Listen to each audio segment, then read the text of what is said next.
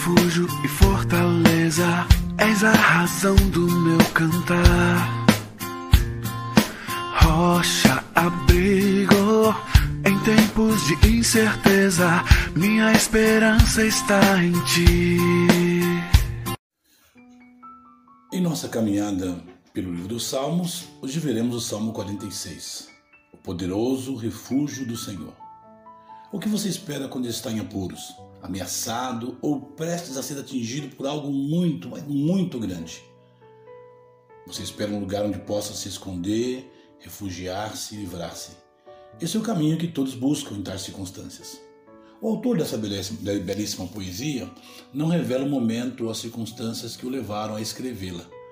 Porém, parece ser um momento quando as guerras se espalhavam pela terra, quando as nações foram abaladas e quando Jerusalém foi sitiada e ameaçada de ruína. Uma possibilidade seria a invasão da terra de Israel por Senaqueribe e sua destruição milagrosa, conforme registrado no 2 Reis 19, Isaías 36 e 37. É fácil ver a divisão da estrutura dessa poesia, ou deste salmo, uma vez que cada estrofe termina com uma expressão selar, que também tem seu significado bastante incerto. A maioria prefere entender selar como um sinal musical para uma maior força na música naquele momento. Essa estrutura poética deixa transparecer a principal mensagem deste poema, que é o poderoso refúgio do Senhor pode ser experimentado em todo e qualquer tempo por quem o busca. Esse é um tema bastante forte, você não acha? Mas também bastante consolador.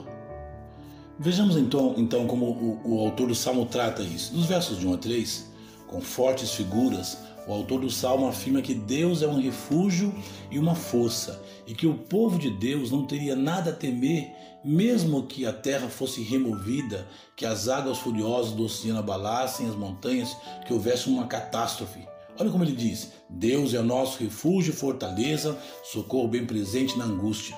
Por isso não temeremos, ainda que a terra trema, os montes afundem nas profundezas do mar, que as águas venham rugir e espumar, ainda que os montes estremeçam na sua fúria. A expressão ainda que, que está no verso 2, mostra que mesmo uma catástrofe que fizesse montanhas ruírem, que promovesse angústias, ah, sim, Deus é refúgio e fortaleza.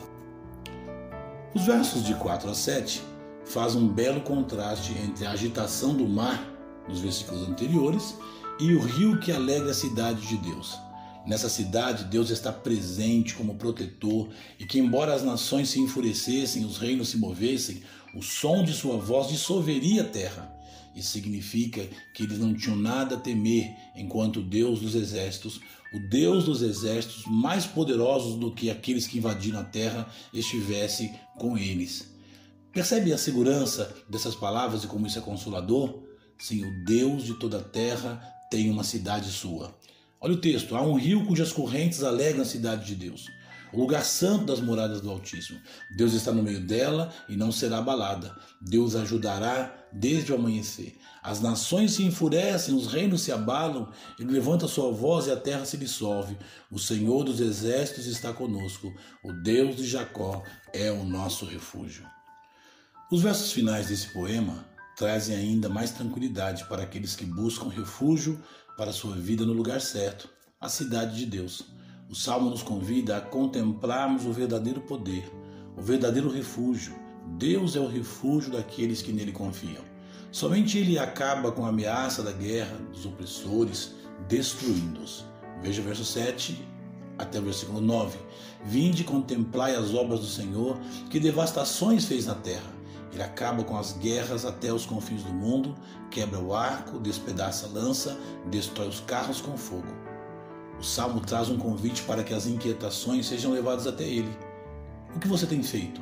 Ou para onde você tem ido quando necessitado de refúgio?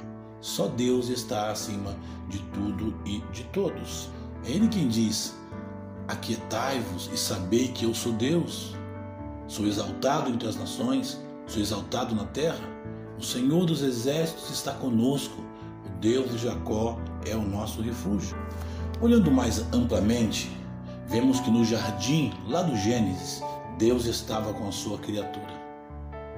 Este salmo menciona as angústias do homem e como ele pode buscar segurança verdadeira na cidade de Deus, já que ele anda sozinho, solitário, muitas vezes distante de Deus até. E no Apocalipse, João descreve a exuberância, a manifestação do poder de Deus em quem se refugiará nessa cidade. Veja, ele diz: Nela não entrará coisa alguma impura, nem o que pratica abominação ou mentira, mas somente os inscritos no livro da vida do Cordeiro. Jesus é o refúgio que nós precisamos. Por isso, você precisa entregar sua vida, precisa se reconhecer necessitado, e então receberá o refúgio verdadeiro na hora da angústia, que é o Senhor. Quando chegarmos no final da eternidade, ou no início da eternidade, quando Cristo vier buscar a sua igreja, isso será exatamente assim. Ele refugiará os seus na cidade dele, onde nada de ruim acontecerá. E nós estaremos para todo sempre diante do Deus Todo-Poderoso, que é o nosso refúgio. Cria nisso, viva nisso, proclame isso. Que Deus abençoe você e toda a sua família.